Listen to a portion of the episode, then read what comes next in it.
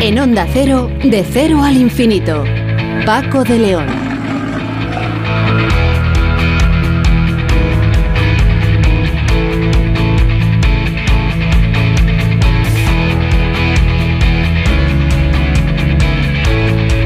Señoras señores, muy buenas madrugadas y bienvenidos un día más a esta cita semanal que tenemos aquí en Onda Cero para hablar de las cosas que nos interesan. Hoy vamos a empezar hablando de oncólogos, oncólogos del grupo de tratamiento de los tumores digestivos o TTD que advierten, atención, del aumento en la incidencia del cáncer colorectal en menores de 50 años. Según estudios recientes eh, de grandes registros europeos, esto es así. El cáncer de colon distal y de recto son los que han experimentado un mayor aumento en las tasas de incidencia en pacientes de 20 a 49 años durante los últimos 25, lo que representa todo un desafío para los especialistas que viven eh, con esta situación, con estos pacientes en sus consultas. Hablaremos de ello con el profesor Enrique Aranda, que es presidente del grupo TTD y jefe de servicio de oncología médica del Hospital Universitario Reina Sofía de Córdoba. Sonsoles Sánchez Reyes nos contará la historia de las hermanas Bronti, tres hermanas escritoras que lograron el éxito en el siglo XIX. La diabetes de tipo 2 será otro tema que trataremos, una enfermedad que está causada por la combinación de una predisposición genética a la obesidad, un estilo de vida sedentario y una dieta poco saludable. Investigadores de la Universidad de Barcelona, del Instituto de Investigación Biomédica y del Centro de Investigación Biomédica en Red de Diabetes y Enfermedades Metabólicas Asociadas han identificado un mecanismo molecular implicado en el desarrollo de esta enfermedad. Maribel Hernández Álvarez, investigadora de la Facultad de Biología y colíder de este estudio, nos dará los detalles. Y por cierto que seguro que han oído alguna vez que nuestro cerebro es el ordenador más eh, potente del mundo. Pero para que esta máquina tan singular funcione con todo su potencial, necesita del trabajo de otras células igual de importantes que son las neuronas, los astrocitos. Nos lo va a contar Marta Navarrete, directora del Laboratorio de Plasticidad Sináptica e Interacciones Astrocito-Neurona del CSIC. La Universidad Pontificia de Comillas ha presentado recientemente en Boadilla del Monte, Madrid, el Laboratorio de Movilidad Biomecánica y Salud, Mobios Lab, una instalación de 2.500 metros cuadrados destinada a la investigación aplicada y eh, también a la transferencia del conocimiento que aspira a abordar los retos actuales en el ámbito de la salud y que es un asunto sin duda importante de cara a un futuro. Nos lo va a contar Jesús Jiménez, subdirector académico de la Escuela Técnica Superior de Ingeniería de la Universidad Pontificia de Comillas. Y en Héroes sin capa con David Ferrero conoceremos la llamada maniobra de Himmler, en la que se hacen una serie de movimientos que son los que se utilizan en casos de atragantamientos. Esta eh, maniobra sencilla que puede realizar cualquiera puede salvar la vida de una persona. Y como invitado musical tendremos hoy a todo un maestro. Con Nacho García en la realización técnica escucharemos el, sonido característico de Ray Charles.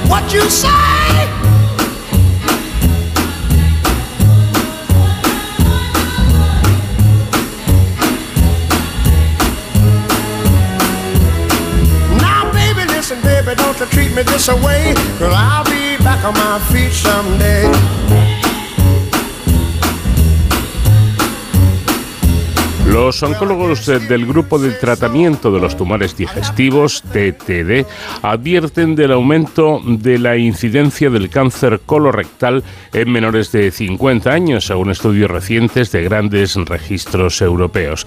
El cáncer de colon distal y de recto son los que han experimentado un mayor aumento en las tasas de incidencia en pacientes de 20 a 49 años durante los últimos 25 años, lo que representa un desafío para los especialistas que ven a estos pacientes en sus consultas.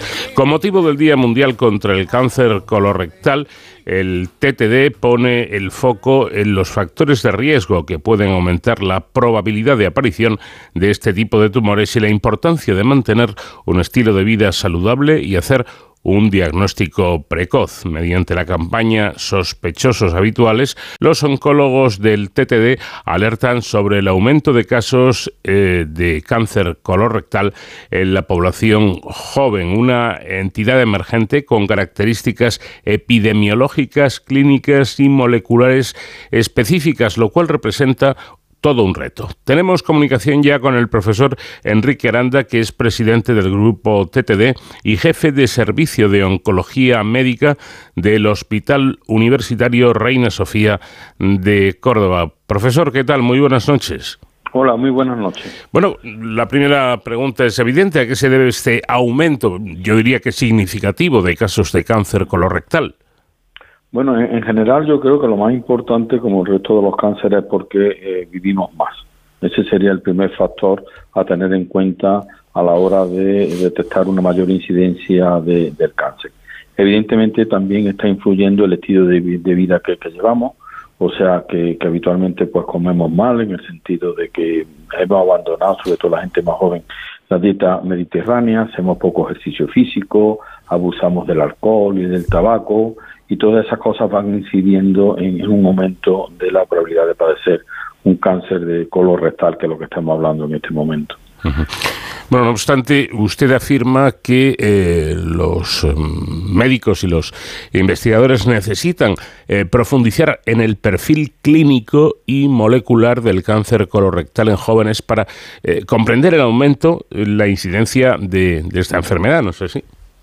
Bueno, exactamente. O sea, que habitualmente el cáncer de colon y recto, el, pico es a partir de los 50 años, sobre todo de los, el porcentaje más alto de pacientes que diagnosticamos es a partir de los 65. Claro, y sobre todo en Norteamérica, en el mundo norte de Europa, en el mundo anglosajón, hemos visto que hay un aumento de cáncer colorectal en pacientes más jóvenes y que al mismo tiempo eh, son, em, eh, cuando son diagnosticados, suelen ser más agresivos y en este sentido es importante que podamos saber exactamente clínicamente cómo se presentan y si tiene algunas alteraciones moleculares que la hagan, lo hagan diferente a, los tumores de la población eh, mayor, ¿no? de la población con una, con una edad eh, más adulta en este sentido. ¿no? Mm. Y esto es lo que estamos intentando, a ver si realmente podemos identificar algunas alteraciones moleculares o algún perfil clínico que nos pueda hacer comprender un poquito por qué está pasando esto.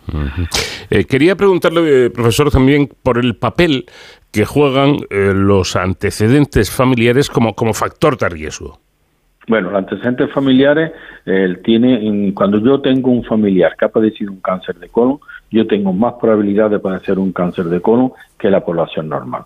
De hecho, habitualmente eh, cuando uno tiene antecedentes familiares eh, de primer grado, uno eh, entra en una cribado diferente a lo que se hace a la población de riesgo normal y va a la, a consulta de digestivo de alto riesgo. Eso por un lado. Y si yo he tenido un, cáncer de colon que me han quitado, tengo también probabilidad de padecer otro cáncer de colon posteriormente, que por eso se hacen las revisiones durante al menos cinco años es, importante esto como algo que ya mencionaba nuestro invitado al, principio, ¿no? el estilo de vida, el hacer, el hacer deporte. Hay un, hay un dato que, he descubierto preparando esta entrevista, profesor, y que me ha parecido muy interesante, y es que caminar media hora al día a un ritmo rápido, después de haber sido diagnosticado de cáncer colorectal, se asocia con una reducción del 38% en el riesgo de mortalidad. Es un, es un porcentaje bastante elevado.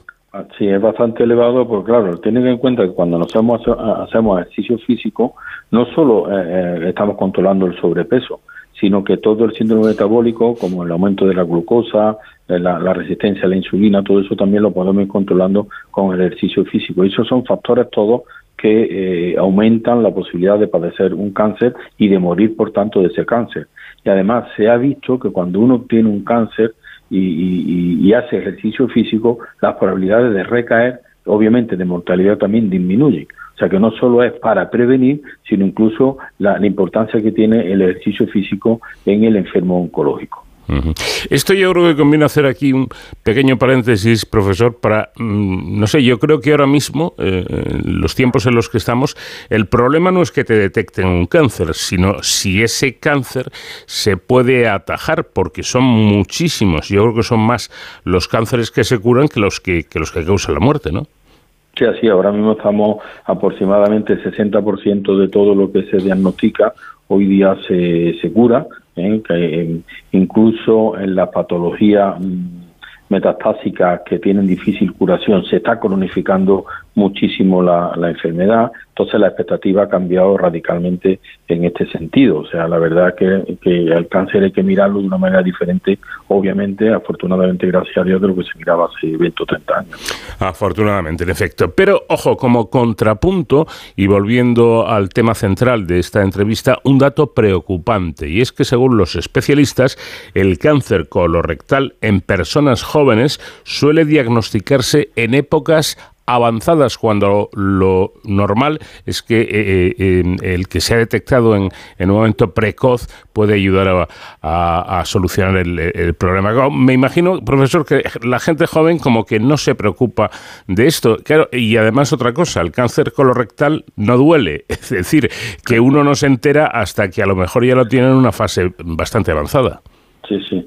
Los tumores digestivos en general son muy eh, silentes en el sentido de que dan una clínica muy anodina eh, eh, que se puede confundir muy fácilmente o quitarle importancia porque uno lo asocia con patología digestiva eh, de, de, varias de varias índole, ¿no? Hmm. Y entonces eso por luego la, la persona joven evidentemente piensa mucho menos en una enfermedad más seria y mucho menos en el cáncer así así al mismo tiempo eh, pues incluso el sistema no sanitario cuando yo veo un chaval con 30 años pienso mm, lo más fácil que sea otro problema digestivo antes que antes que el cáncer ¿eh? pero evidentemente eh, el, joven piensa menos y acude y acude más tarde también al médico también he, leído alguna declaración de, de, colegas suyos que dicen, claro, por un lado está esto, ¿no? Que la persona joven como usted dice, piensa menos en que puede tener una enfermedad grave como es un cáncer, pero por otro lado, pues efectivamente una persona de 25, 30, 35 años va al médico con eh, refiriendo molestias estomacales y el médico posiblemente lo último que piense es en el cáncer, ¿no? Exactamente, sí, eso es lo que comentaba anteriormente, o sea, ante un chaval de 30 años que además viene simplemente con molestia eh, muy difusa a nivel digestivo, es difícil pensar, salvo que haya tenido antecedentes o tenga algún eh, síntoma o algún signo de alarma que no lo podemos encontrar, eh, uno no piensa de entrada en, el cáncer, ¿no? Pero te digo yo que sobre todo es que es muy insidioso y la y los síntomas que, que, presenta el cáncer, que va a variar mucho, ¿eh? de dónde, en qué zona esté, ¿no? pero mm, hace que no, no sea fácil pensar, incluso en la, en la persona adulta, ¿eh? pero en el joven pues menos. Mm. Eh, según tengo entendido, y corríjame si me equivoco, profesor, eh, quizá la ventaja del, cáncer colorectal es que tarda años en, en, surgir, es decir, desde que se tienen los típicos pólipos, eh, que en sí no son graves, hasta que se desarrolla el, el, cáncer, el tumor, pues, insisto, es cuestión de que pasen años bastantes. ¿no? ¿Esto se puede evitar, este, este tipo de cáncer, con con una simple cronoscopia? Sí, vamos, estas son las campañas de cribado van dirigidas a eso. Tenemos que tener en cuenta que el 95% del cáncer de colon que denominamos esporádico, ¿eh? que es el que aparece la, mayoría de la población, eh, para desarrollarse necesita entre 10 y 12 años. Y lo hace al principio con una pequeña mutación y crecimiento de células en la pared del colon, luego se forma un pólipo, luego un adenoma y luego maligniza y aparece el cáncer. Y eso necesita su tiempo. Entonces, las campañas de cribado en colon son importantísimas por dos razones. Primero, porque si yo me hago una, sangre oculta en heces y, eh, y sale positivo, me van a hacer una colonoscopia. Y nos podemos encontrar dos cosas, o que tenga ya un cáncer, con lo cual lo podemos diagnosticar muy precozmente porque aún no ha dado ni siquiera síntomas, o bien me voy a encontrar un pólipo, un adenoma que voy a quitar, con lo cual nunca va a aparecer el cáncer. ¿Eh? Y entonces es importantísimo porque tenemos esas dos posibilidades, evitar que aparezca y si lo tenemos, diagnosticarlo precozmente, con lo cual la curación es mucho más factible. ¿no? Eh, hay eh, algunos síntomas, hablábamos antes de que, del caso de los jóvenes, ¿no? que digamos que no se enteran, no sospecha de que, de que puede tener un cáncer, pero hay algunos síntomas que deben alertarnos, eh, profesor, para, para decidir acudir a un especialista, consultar por lo menos. Hombre, cuando hay molestia en el tubo digestivo hay que consultar al médico. Hmm. Es verdad que hay signos más de alarma, una pérdida de peso, un cambio de hábito intestinal, uno que soy estreñido, bueno, primero empiezo con diarrea o, al revés, el sangrado, ¿eh? la anemia, o sea, todas esas son cosas que nos pueden poner un poquito alerta de la posibilidad de que hay una, una patología eh, más importante que haya que, haya que estudiar. ¿eh? pero como digo, son algunos signos de, de, alarma en que en cualquier código de, de la de la Organización Mundial de la Salud o sanitario hay que tener en cuenta y que el médico cabecera obviamente lo, lo tiene en cuenta. Lo que sí es importante es que la población no juega a la avestruz en el sentido de que si hay algo de esto, que no lo ignore, sino mm. que consulte. ¿Eh? que no vale prevenir que curar, ¿no? Mm, evidentemente, y, me imagino que en el caso, o a partir de una cierta edad, esa prueba de, sangre en heces eh, casi casi debía ser para, para todo el mundo, ¿no? Porque ahí se detecta eh, cualquier cosa y si hay sospechas se hace la colonoscopia y se sale dudas. Exactamente, o sea, el cribado en, en España, bueno, en España, en la Unión Europea, está en la población de riesgo que es entre 50 y 69 años. Mm. ¿Eh? ¿Qué pasa? Que según las comunidades la adhesión de la población al cribado es mayor o menor. Las comunidades más pequeñas tienen mayor adhesión, las que tenemos más habitantes cuesta más trabajo. Entonces, simplemente del centro de salud te llega una carta diciendo que estás en edad de, hacer el cribado del cáncer de colon y, que, y te invitan a participar. Si tú dices que sí, pues ya te mandan un kit desde el centro de salud donde tú eh, coges una muestra de, de heces ¿eh? y, metes un hisopo y, lo manda al laboratorio para ver si tiene sangre o no tiene sangre. Se hace con un test inmunológico para que la sangre que se detecte sea humana. ¿eh? no sea de, que se ha comido en un filete, ¿no? Y entonces, que sale negativo cada dos años, se vuelve a repetir la prueba hasta que cumple unos 69 años. Mm. Si sale positivo, te mandan al hospital a que te hagan la colonoscopia.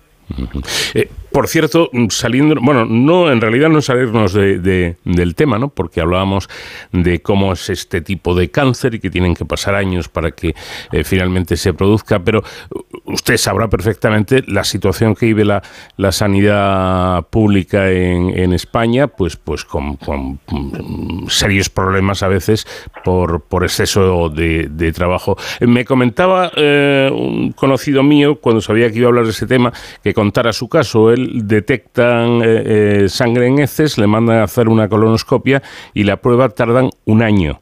En, en, hacérsela. Eh, ¿Esto es un tiempo excesivo o en realidad como el cáncer de, colon se mm, lleva a cabo de una manera lenta, tampoco es tan grave? No, vamos, yo no, sé qué, qué, sitio ha sido eso. Habitualmente un año no debe de, tardarse en hacerse la colonoscopia. Mm yo creo que va a depender mucho de los sitios de referencia donde se, se mande al paciente o de las comunidades, pero evidentemente no es un, para mí un tiempo excesivo, ¿eh? un tiempo excesivo. Yo creo que tiene que ser un tiempo más, más cercano a, la prueba. Bueno, supongo yo que eh, los eh, estos programas de, de cribado son fundamentales para llegar a un diagnóstico temprano de, la enfermedad. Eh, por un lado debe ser la, administración las que la que los ponga en, marcha y por otro lado creo que debemos ser los ciudadanos los que estemos sensibilizados para saber que este tipo de pruebas son muy importantes. Bueno, es fundamental, tan importante es que si toda la población a riesgo en España se hiciera cribado, se salvarían 3.600 vidas cada año.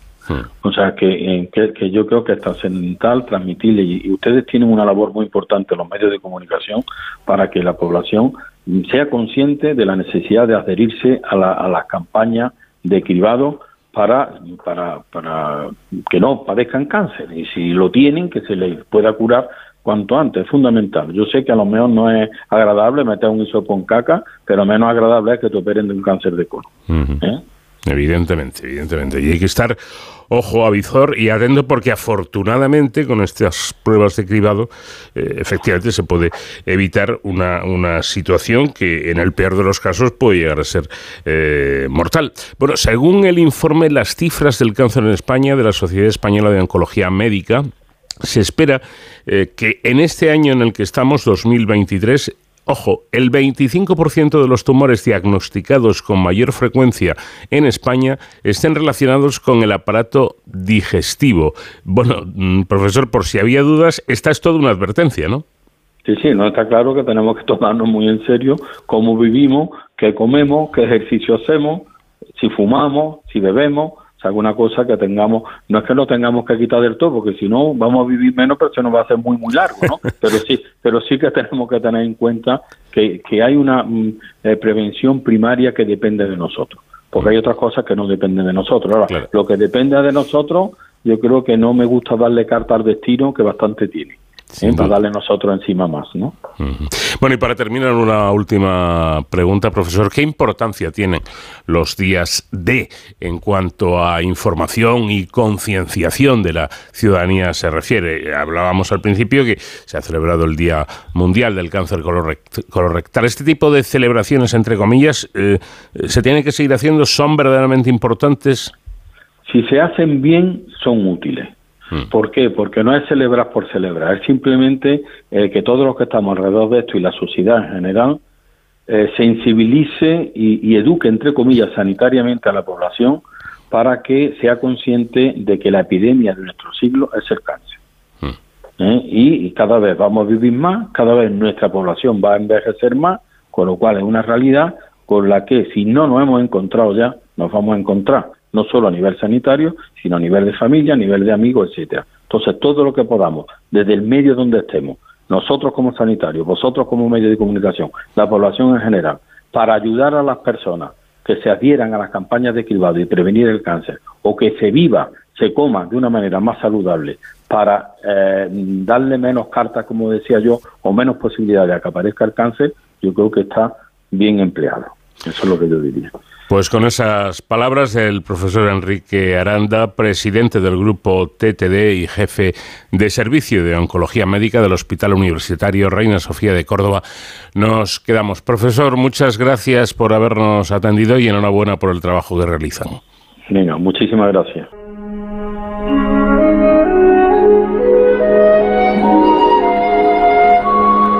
Esta noche Sonsoles Sánchez Reyes nos va a contar una historia interesante que pocas veces se da, además, eh, el caso de tres hermanas, las tres escritoras, y que lograron el éxito en el siglo XIX. Sonsoles, ¿qué tal? Buenas noches. Muy buenas noches, Paco. Bueno, y además todo esto fue posible a pesar de que ellas eh, murieron muy jóvenes. Pero, pero ¿quiénes fueron? ¿De quiénes hablamos? Las tres hermanas Bronte Charlotte, Emily y Anne fueron unas célebres escritoras británicas del siglo XIX que efectivamente, a pesar de sus cortas vidas, llegaron a convertirse en clásicos de la literatura universal. Su padre, el reverendo Patrick Bronte, nació en el condado de Down, Irlanda, en 1777. Fue aceptado en St. John's College de Cambridge, donde cambió su apellido, que pensó sonaba demasiado irlandés por Bronte, uno de los títulos de Horacio Nelson, duque de Bronte. Qué mejor que rendir homenaje al héroe inglés del momento. Patrick Bronte se ordenó clérigo anglicano y contrajo matrimonio con María Bradwell, natural de Cornualles. Las tres hijas más famosas del matrimonio fueron la tercera, quinta y sexta de sus seis vástagos. Charlotte nació en 1816 Emily en 1818 y Anne en 1820. En Thornton, West Yorkshire, en 1820, Patrick Bronte fue designado sacerdote de Howard, a seis millas de distancia, en el mismo condado, y allí se instaló la familia para siempre. El entorno de los páramos ejerció profunda influencia en la escritura de Charlotte, Emily y Anne Bronte. La casa parroquial de Howard ahora alberga el Museo Bronte. En ese momento, Patrick Bronte ya había publicado poesía y ficción, y sus hijos crecieron viendo libros con su nombre. El 15 de septiembre de 1821, apenas un año después de nacer su última hija, la señora Bronte murió y su hermana soltera Elizabeth Branwell se hizo cargo de la rectoría.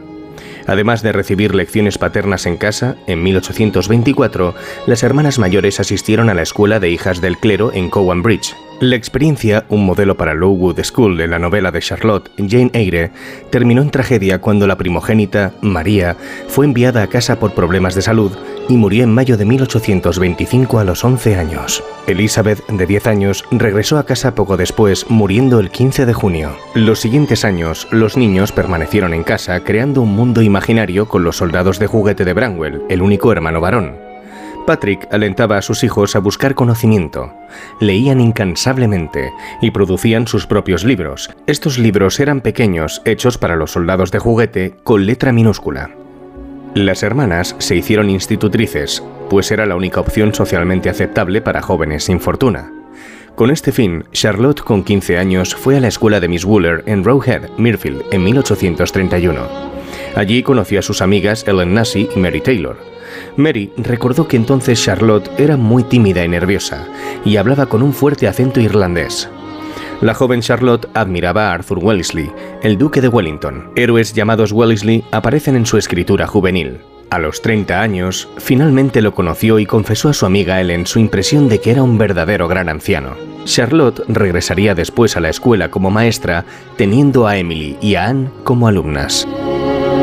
Charlotte rechazó la propuesta de matrimonio del hermano de Ellen, Henry Nassy.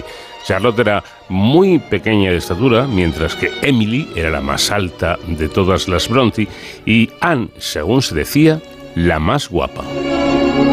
Desde muy temprana edad, a las tres hermanas les encantaba escribir. A los 16 años, Charlotte envió su obra al poeta laureado Robert Southey él le respondió que la literatura no puede ser el negocio de la vida de una mujer. Anne estaba muy versada en la Biblia y hablaba latín con fluidez. También le encantaba tocar el piano, al igual que Emily, una virtuosa. Charlotte, muy miope como su padre, tuvo que dejar el piano, pues no veía la partitura. Sin embargo, sus alumnos se sorprendían de que leía en la oscuridad. Branwell recibió lecciones de arte en Leeds, pero tras un breve periodo como retratista en Bradford, regresó a Haworth endeudado. En 1839, después de un corto intento como maestra en la escuela de Miss Patchett en Low Hill, Halifax, Emily también regresó a Haworth. Anne parece haber sido la más capaz para la vida de institutriz. Su segundo puesto, institutriz de los Robinson en Thorpe Green Hall, cerca de York, duró cinco años y le permitió asegurar el puesto de tutor del único hijo de la familia para Branwell. Branwell les preocupaba. Sus puestos de tutor y de empleado del ferrocarril Leeds-Manchester terminaron mal. Anne dejó su empleo en Thorpe Green y regresó a Haworth en junio de 1845. Poco después, Branwell fue despedido por supuestamente una historia de amor con la esposa de su empleador. Para escapar de la vida de institutriz, las hermanas planearon establecer una escuela en la casa parroquial. Con el fin de adquirir las habilidades, Charlotte y Emily pasaron un año estudiando en Bruselas en el Pensionat Heger, financiadas por su tía Branwell. La muerte de la tía en 1842 trajo a las hermanas de regreso a Haworth. Emily permaneció en la rectoría como ama de llaves mientras Charlotte volvía a Bruselas. Allí acabó enamorándose del severo maestro Constantin Heger, una inspiración para el personaje de Rochester en Jane Eyre, con el mismo problema de estar casado. Charlotte regresó a Haworth de forma permanente en 1844, escribiendo cartas apasionadas a su maestro. El proyecto de la escuela fue un fracaso, pues a pesar de distribuir un folleto, no encontraron alumnos. Antes de que el enamoramiento de Charlotte fuera evidente, Constantin Heger y su esposa la tenían en buena consideración. Sabiendo su admiración por el duque de Wellington, regalaron a Charlotte un fragmento del ataúd de Napoleón Bonaparte que habían comprado. Ahora se encuentra en el Museo Bronte. En 1846, Charlotte, Emily y Anne usaron parte del legado de su tía Branwell para la publicación de sus poemas por Aylott and Jones, ocultando sus identidades por primera vez bajo los seudónimos andróginos de Currer, Charlotte, Ellis, Emily y Acton, Anne, porque sospechaban que su trabajo recibiría críticas adversas si aparecía con nombre femenino. A pesar de algunas críticas favorables, solo se vendieron dos ejemplares. El fracaso del volumen de poesía convenció a las hermanas de centrarse en escribir novelas. Al año siguiente se publicaron Cumbres Borrascosas, Jane Eyre y Agnes Grey.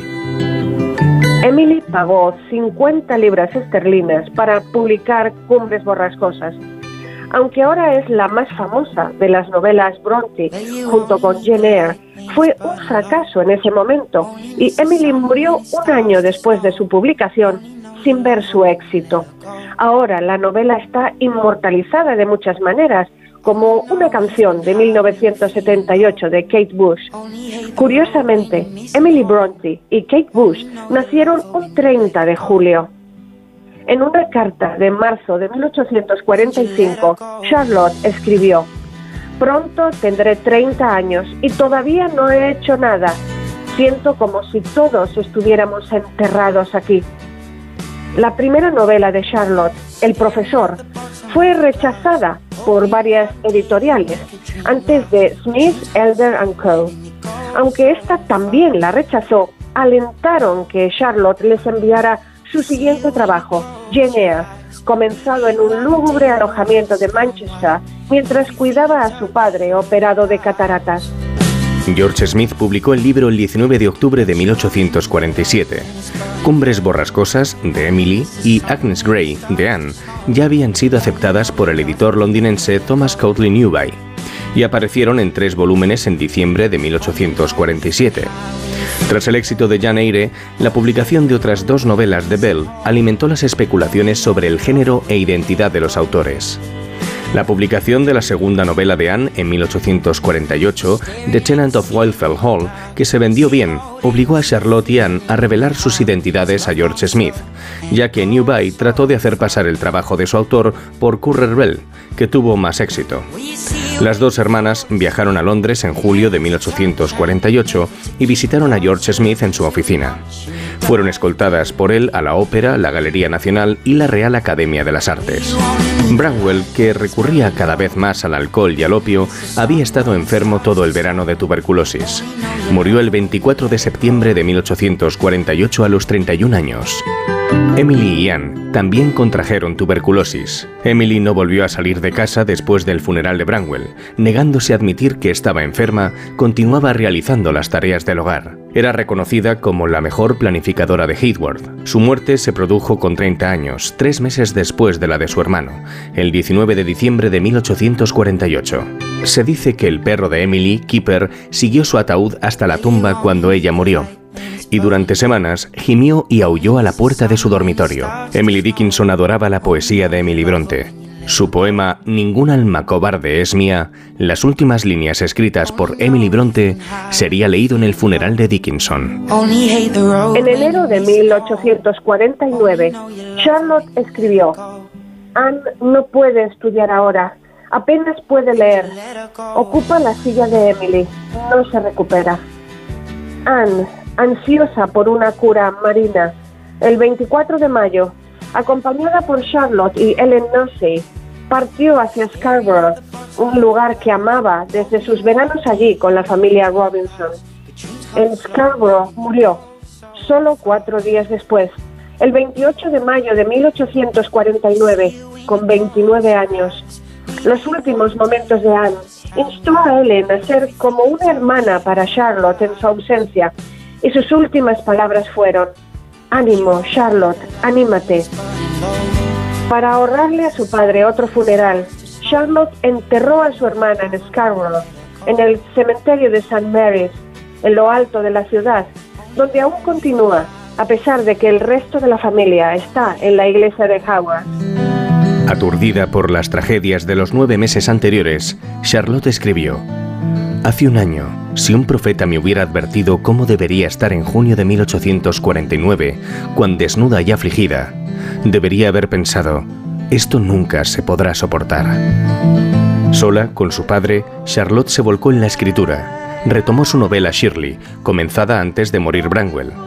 La publicó en octubre de 1849 y viajó con George Smith y su madre a Londres. Su fama le proporcionó ingresar a la sociedad literaria londinense. Durante su visita a Londres, Charlotte conoció a su admirado novelista Thackeray, a quien dedicó la primera edición de Jane Eyre. Charlotte no sabía que Thackeray tenía una esposa con problemas mentales confinada en casa. La sociedad londinense asumió que el autor Correll Bell había modelado a Rochester sobre Thackeray. Cuando se conocieron Thackeray se rió, aunque Charlotte se sintió mortificada por la coincidencia. Los años siguientes hubo más visitas a Londres. Durante una posó para su retrato del artista George Richmond. A medida que se conoció la verdadera identidad de Charlotte, atrajo mucha atención y en agosto de 1850 fue invitada a la residencia de Sir James y Lady Kay Shuttleworth, en el lago Windermere, donde conoció a la novelista Elizabeth Gaskell, que sería su biógrafa tras su muerte. Ese año, Smith, Elder Co. obtuvieron permiso de New Bay para reimprimir Cumbres Borrascosas y Agnes Grey. Charlotte accedió a editarlo corrigiendo errores de la primera edición y haciendo cambios.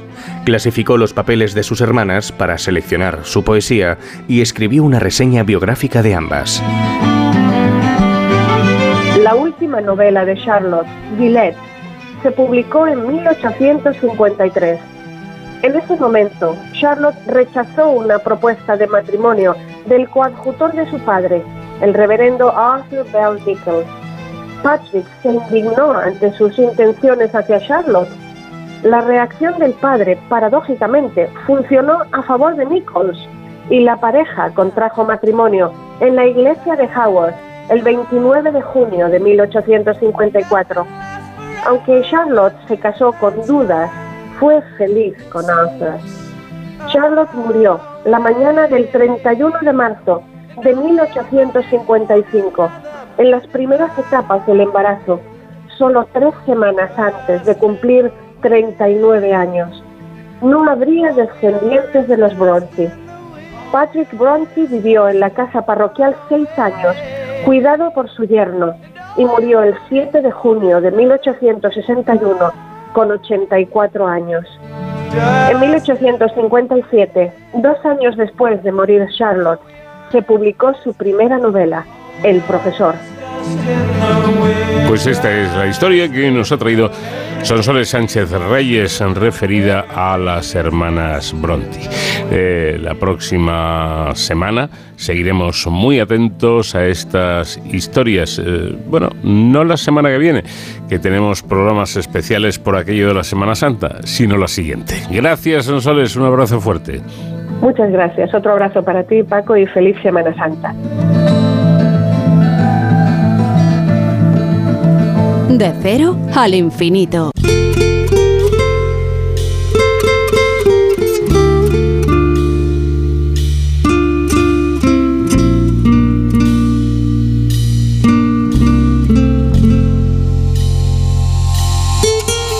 He looked down into her brown eyes and said, Say a prayer for me. She threw her arms around him whispered, God will keep us free.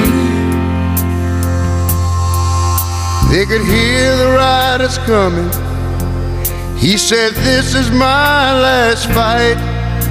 If they take me back to Texas, they won't take me back alive. There were seven Spanish angels at the altar of the sun. They were praying for the lovers in the valley of the gun. When the battle stopped and the smoke cleared, there was thunder from the throne.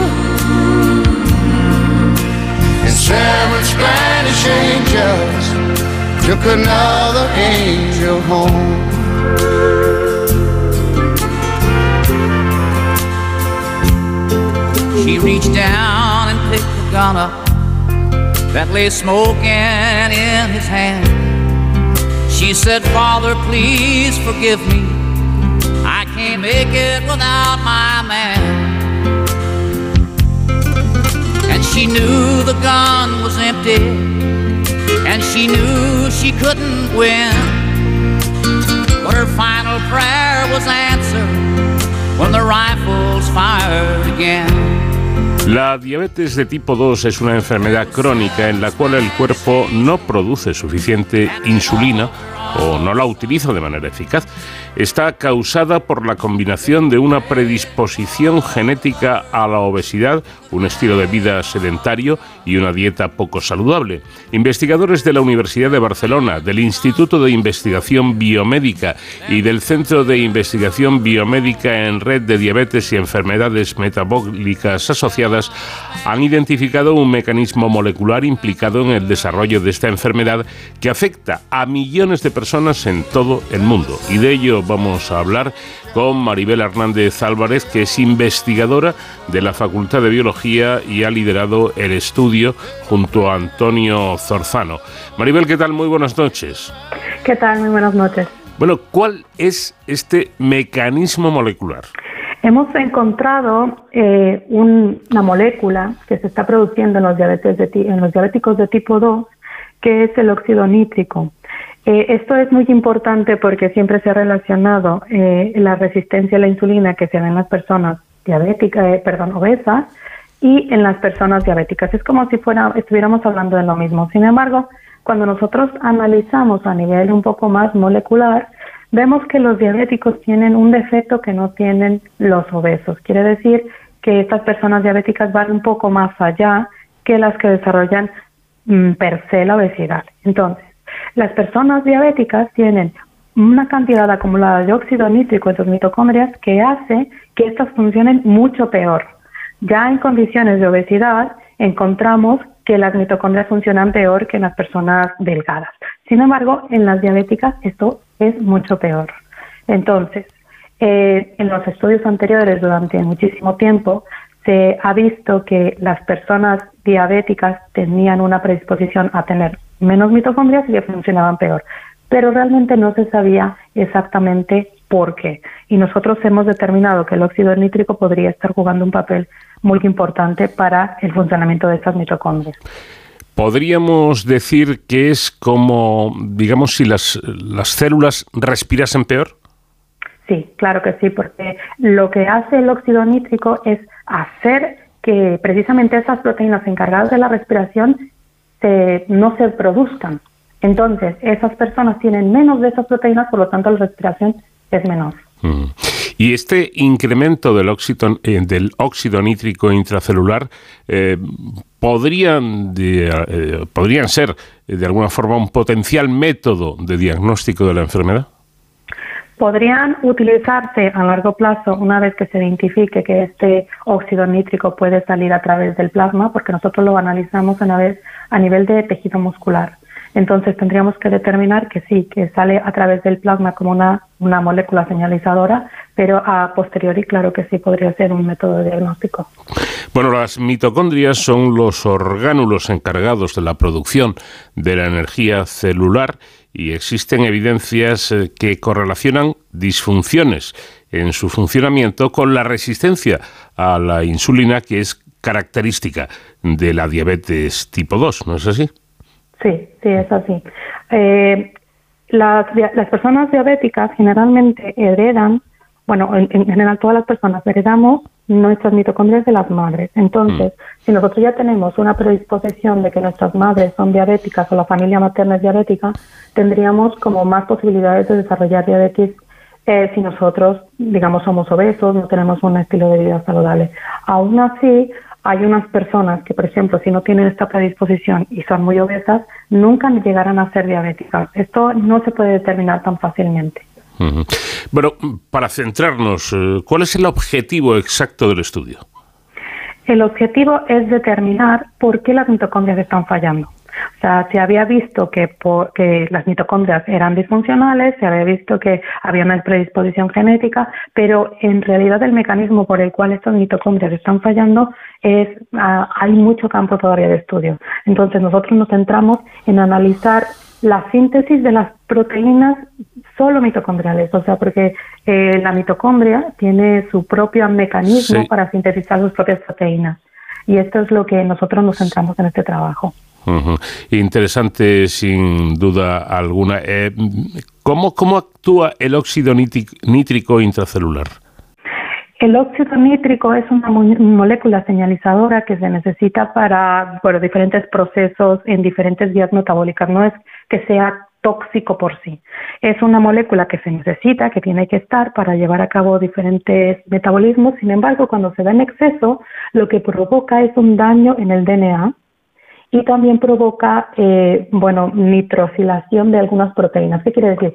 Que se pega, es como una especie reactiva de oxígeno, ¿vale? Es como un, oxidante que se pega a las moléculas e inhibe su función. Eh, digamos que ustedes han analizado muestras, eh, muestras eh, musculares de pacientes obesos con diabetes de tipo 2, que suele desarrollarse alrededor de los 55 años. Pacientes obesos con un desarrollo de diabetes, de diabetes además temprano, que eh, aparece en torno a los 25 años y en un modelo animal de diabetes. Es, como han realizado el estudio, ¿no? Sí, bueno, eh, bueno, gracias a Dios hemos tenido una colaboración bastante importante con clínicos, porque esto es bastante, eh, bueno, lo más importante en ciencia es llevarlo translacionalmente. Y tenemos, tuvimos acceso a estas biopsias del músculo esquelético de estos pacientes, y lo importante era que, que queríamos, nos, al principio queríamos ver si había una diferencia mm, molecular entre desarrollar diabetes cuando tenías bueno, que, que es la manera natural, cuando tienes 55 años, has tenido una vida de excesos, etcétera, o cuando lo han desarrollado a partir de los 25 años, pero es a consecuencia de una obesidad mórbida, ¿vale? Porque estos, estos, estos jóvenes son muy obesos. Entonces, ellos desarrollaron diabetes de tipo 2 y vimos que, que no, que, que la diabetes que se desarrolla en los 25 y los que desarrollan en los 55 es exactamente la misma. Y esto es bastante importante también. Eh, es que, por cierto, a ver, ¿cómo es la, diabetes tipo 1 y cómo es la, la, tipo 2? Eh, ¿Cuáles son las diferencias? La diabetes de tipo 1 en general es por un defecto en el páncreas que es donde hay, no hay secreción de insulina. Por lo tanto, no se puede regular la glucosa que hay en el cuerpo. Mm. Y esto es siempre, los diabéticos de tipo 1 tienen que tener un suplemento de insulina, siempre estar eh, marcándose y no, no, puede, no generalmente está asociado a obesidad. En cambio, la diabetes de tipo 2 es una enfermedad metabólicamente degenerativa que empieza con resistencia a la insulina, después el páncreas eh, intenta eh, compensar porque aumenta la glucosa en sangre y sube muchísimo la insulina. Mm. Pero luego el páncreas también se daña. Entonces es el momento cuando el páncreas también se daña que nos vamos a una diabetes de tipo 2, pero es por un efecto un poco más a largo plazo. Ya. Eh, ¿Se es insulino dependiente tanto en la tipo 1 como en la tipo 2 o no? Sí, en la tipo 1 es prácticamente inmediatamente y en la tipo 2 es un poco más tardío, pero sí llega a ser insulino dependiente. Bueno, eh, este estudio, si no me equivoco, se ha hecho en colaboración con médicos de Dublín. Eh, ¿Cómo se han repartido el trabajo? Eh, bueno, ellos mm, nos contactaron porque precisamente encontraron que en sus pacientes estaban haciendo intervenciones del estilo de vida para, para tratar de mejorar a estos pacientes, tanto jóvenes como, como mayores, y les hacían una intervención de dieta y ejercicio y se dieron cuenta que, que los jóvenes, a pesar de que hacían dieta y ejercicio porque estaban monitorizados en un centro especializado, o sea que se daban cuenta bien de cuánto ejercicio hacían, no respondían al ejercicio, los, los jóvenes que tenían diabetes de tipo 2. Mm. Los mayores tampoco respondían, pero bueno, ellos decían, bueno, porque son mayores, etcétera, pero lo que les llamó la atención fue más los jóvenes. Y ellos nos contactaron, porque como somos un laboratorio especializado en mitocondrias, eh, y al final es la, el powerhouse de las células, digamos, la que genera más la respiración, eh, pues nos contactaron para ver si podíamos analizar los defectos mitocondriales en estas dos poblaciones. Eh, vamos a ver una pregunta que suena muy técnica. ¿Por qué las ARM, ARNMT sintetasas, es decir, las proteínas encargadas de sintetizar los complejos mitocondriales, por qué tienen un papel tan relevante? tienen el papel tan relevante sobre todo estas especies que nosotros hemos encontrado porque analizando, mm, digamos que las partes que componen a las proteínas, que son los aminoácidos, mm. hay diferentes proteínas, las tRNA sintetasas, para cada uno de esos aminoácidos, ¿vale? Entonces, nosotros encontramos que, que en general la mayor parte de las proteínas mitocondriales son abundantes en leucina y en treonina. Mm. Entonces, estas dos eran muy, muy importantes porque, claro, si ya el 80% de la, de, la, de la proteína contiene estos aminoácidos que disminuyan estas tRNA sintetasas asociados a estos específicos eh, aminoácidos, pues haría que las subunidades de estos complejos no se sinteticen y por lo tanto causen la caída del complejo entero. Eh, ¿Cuál será el siguiente paso en el, en el estudio? Eh, bueno, nosotros queremos analizar efectivamente si el óxido nítrico puede ser excretado, si podríamos detectarlo a nivel plasmático, como había dicho, para eh, llegar a, detectar una, un estadio temprano de desarrollo de, que va evolucionando de resistencia a la insulina hacia diabetes de tipo 2. y, por último, toda esta investigación tan interesante, eh, eh, ¿en qué puede favorecer en algún momento, algún día, al, al paciente que tenga diabetes tipo 2? Más que nada porque podríamos encontrar mm, antioxidantes que vayan dirigidos hacia esta molécula, hacia el óxido nítrico, porque en general cuando nosotros hablamos de antioxidantes hablamos de moléculas generalistas, ¿vale? Entonces hay muchísimos oxidantes que también son necesarios en la célula, no podemos quitarlos absolutamente todos porque entonces estaríamos haciendo un desequilibrio metabólico. Sin, embargo, nosotros nos podríamos centrar en un target y dirigir esa molécula a la mitocondria de estas personas, podríamos generar una reversibilidad de la enfermedad. Bueno, pues eh, Maribel, yo creo que un trabajo extraordinario el que han llevado ustedes a, cabo y ojalá eh, ustedes, los investigadores, puedan seguir trabajando en, asuntos como, como este que eh, pueden beneficiar a tantísima gente, porque la diabetes, eh, por desgracia, además es una patología que, según los expertos, va aumentando. Cada vez hay más diabéticos y, por lo tanto, este, este tipo de estudios, aparte de interesantes, son muy necesarios. Muchísimas gracias por habernos atendido. Muchísimas gracias a ustedes.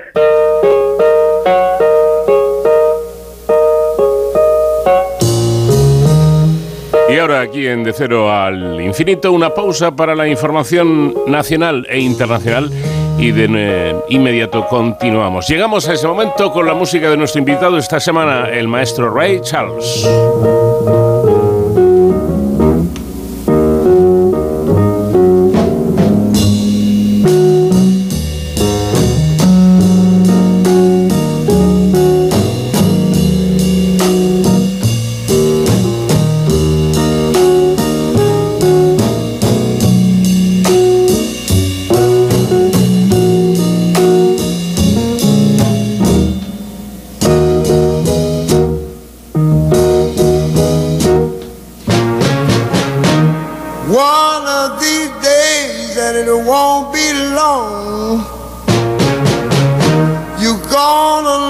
for me and I'll be gone.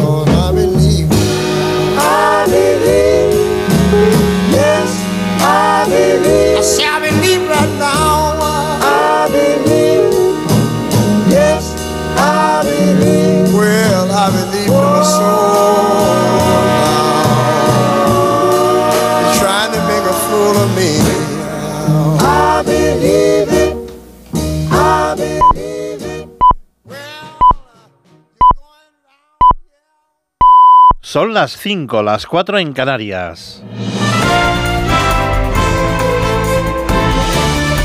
Noticias en Onda Cero. Buenas noches. Ha comenzado la operación salida de las vacaciones de Semana Santa, que para miles de pasajeros que tenían que tomar un tren en la estación madrileña de Chamartín, Clara Campo Amor, se ha convertido en un auténtico viernes de dolores, motivado por los retrasos y las cancelaciones por la avería en una catenaria. Estos problemas han motivado incidentes en otras estaciones del norte de España y en el área de la comunidad valenciana y también en la región de Murcia.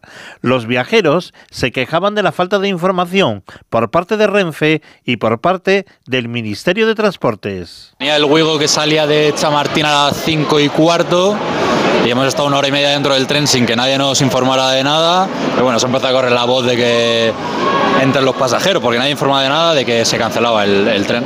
Y bueno, me he acercado por aquí para llegar con poquito de antelación y he visto que está todo colapsado.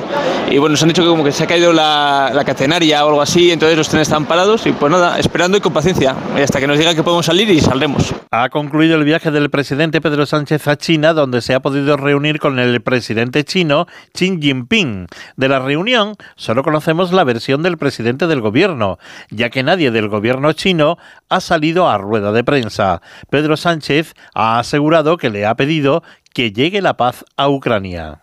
Y para contribuir a la paz, lo que tenemos que hacer es, uno, hacer lo que estamos haciendo, como he dicho. Dos, trasladar las bondades del, plan de paz propuesto por el presidente Zelensky, porque queremos una paz, todos queremos una paz, pero queremos que esa paz sea justa y duradera.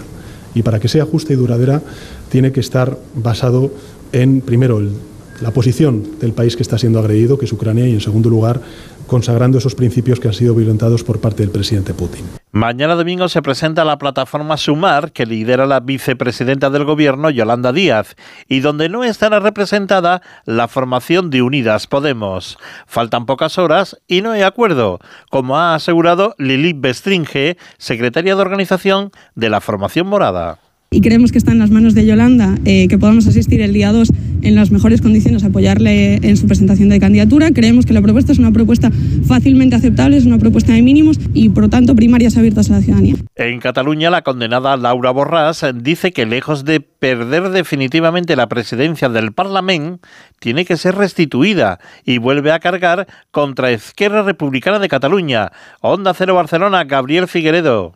Laura Borràs no solo se revela contra la sentencia del TSJC, sino también contra todos los independentistas. Ha dicho que colaboren con el Estado. Un torpedo en la línea de flotación de Esquerra y del gobierno de Aragonés, que le ha reclamado que se aparte en favor del funcionamiento del Parlamento catalán. Que s'hauria de fer si volen acabar amb aquesta interinitat que ells Lo van... que se tendría que hacer si quieren acabar con el interinaje que ellos provocaron es restituirme inmediatamente en mis funciones, porque me desproveyeron de mis funciones antes incluso del juicio. Judici. En esta entrevista a RACU, Borràs pide ser restituida, pero desde el Ejecutivo catalán, su número 2, Laura Vilagrá, le ha replicado que no se dan las condiciones. Y un apunte más antes de la información deportiva, un fuerte tornado azota el estado estadounidense de Arkansas y provoca que más de 88.000 personas hayan perdido el acceso a la electricidad. En varias imágenes y en vídeos publicados en las redes sociales se puede ver el fenómeno que ha arrancado árboles y tejados a su paso.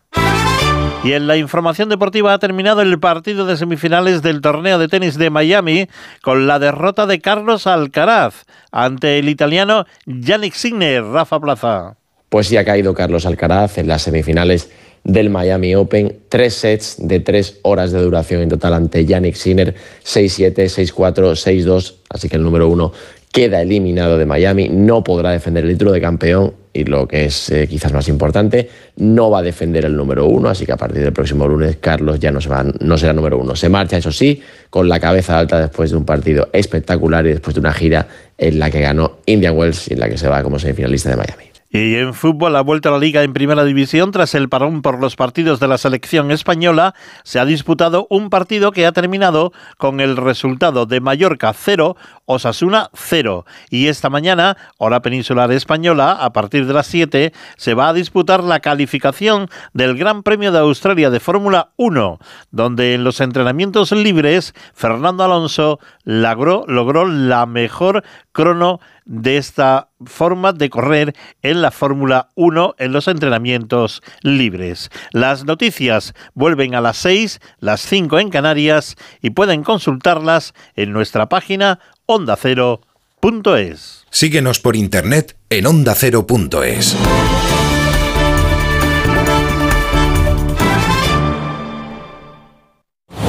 Este sábado la liga vuelve a Radio Estadio.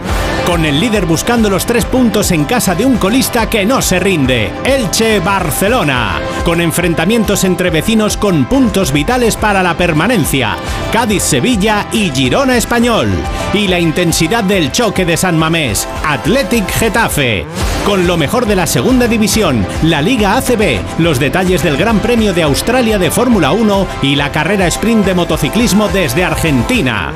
Este sábado, desde las 3 y media de la tarde, el mejor deporte te espera en Radio Estadio con Edu García. Te mereces esta radio. Onda Cero, tu radio. Como el perro y el gato. ¿Necesitan las eh, mascotas, los perros, los gatos, higiene dental? ¿Creéis que es importante y que conviene hacerle una ecografía y descartar que sea cualquier otra patología? ¿Le puedo dar medicinas de persona a mi perra? Todas las respuestas los fines de semana con Carlos Rodríguez. Como el perro y el gato. Sábados a las 3, domingos a las 2 y media de la tarde y siempre que quieras en la app y en la web de Onda Cero. Patrocinado por Menforsan, los especialistas en cuidados, higiene y cosmética natural para las mascotas. Te mereces esta radio. Onda Cero, tu radio.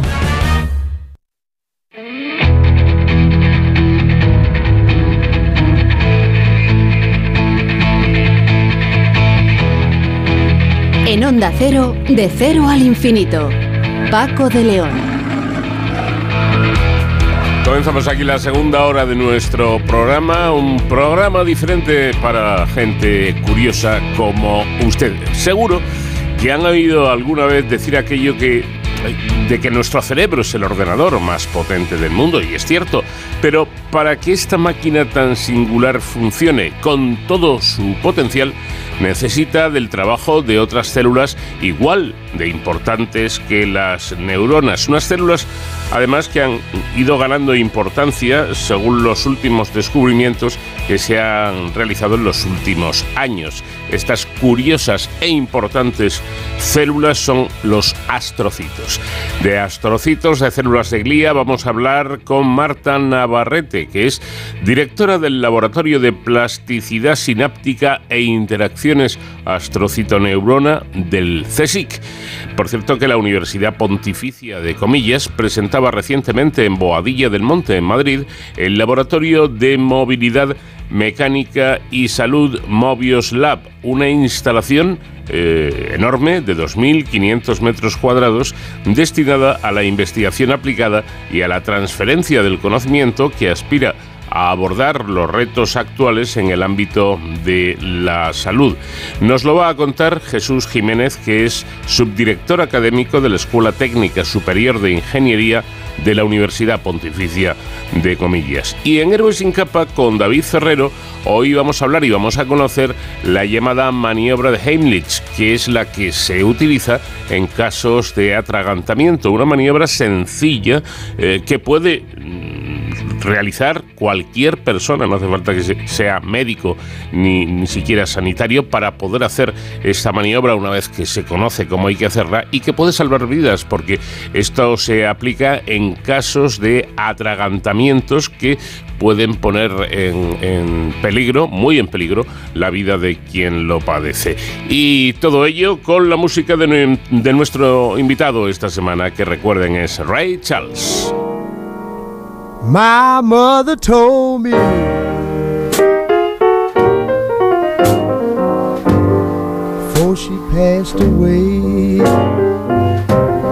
Said, son, when I'm gone, don't forget to pray, cause there'll be hard times. Hard times, oh yeah, yeah. Who knows better than I? Well, I soon found out just what she meant when I had to pawn my clothes just to pay my rent. Talking about hard times, hard times. Oh yeah, yeah. Who knows oh, a weather better than I?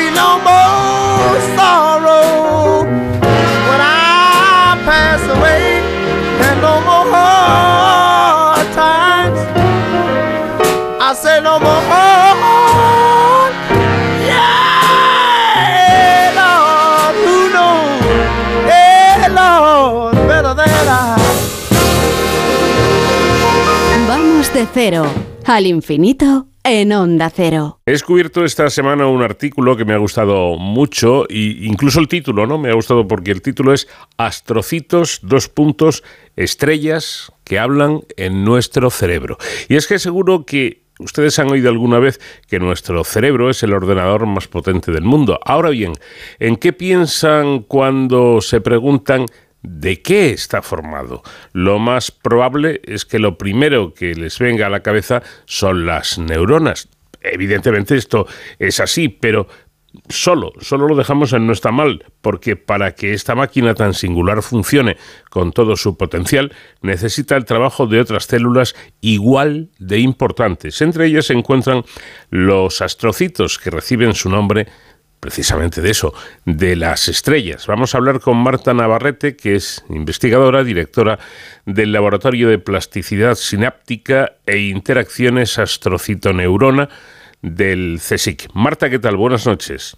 Hola, buenas noches. Bueno, la investigadora Irene, Serra Hueto, a la que eh, del Instituto Cajal y colega eh, suya, a la que le ha robado estas palabras, eh, habla eh, en el párrafo que acabo de comentar de, de eso, de la importancia de los astrocitos. Pero ojo, esta importancia es nueva, ya que hasta no hace mucho se pensaba que los astrocitos no eran más que unas células de, sostén y, y poco más.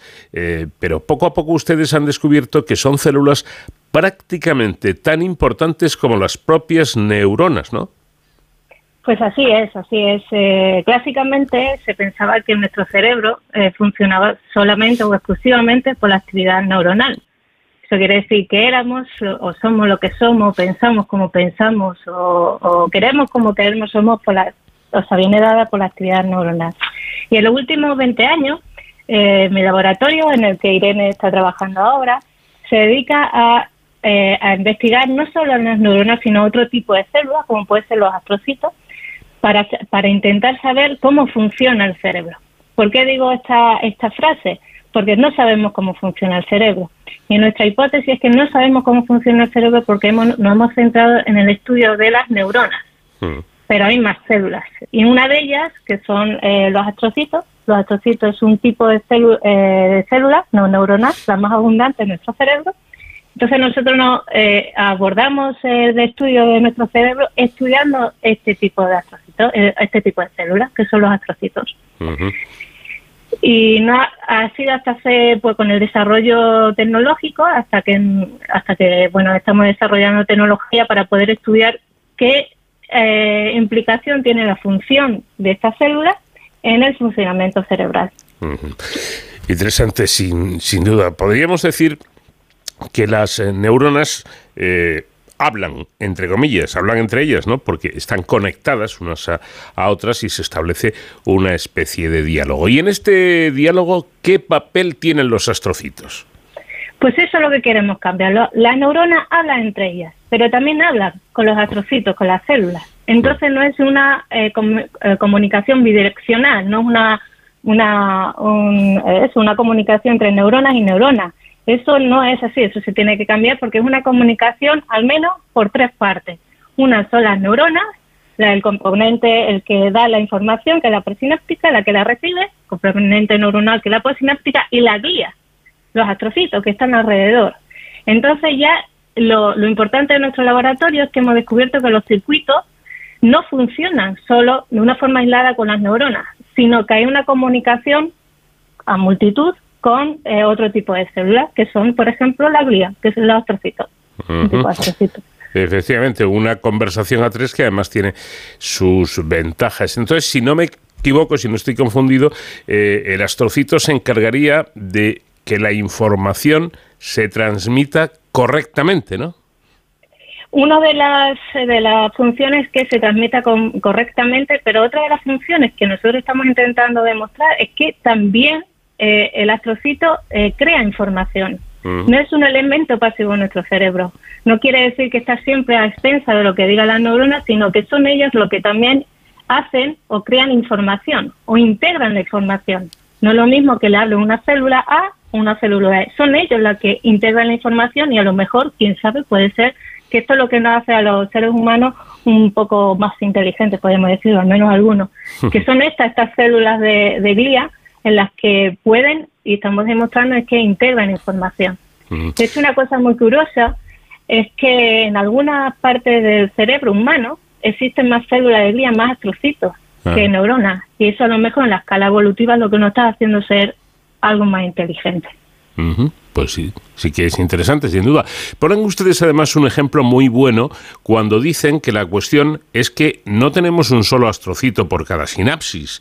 Eh, en ratones, una sola de estas células es capaz de modular, mediar y participar en más de 100.000 sinapsis simultáneamente. Es decir, es como si un único astrocito estuviese presente y hablando en 100.000 grupos de WhatsApp al mismo tiempo, además. Pero es que en humanos, un solo astrocito, eh, en un solo astrocito interviene en 2 millones de sinapsis. Esto ya es algo espectacular, ¿no?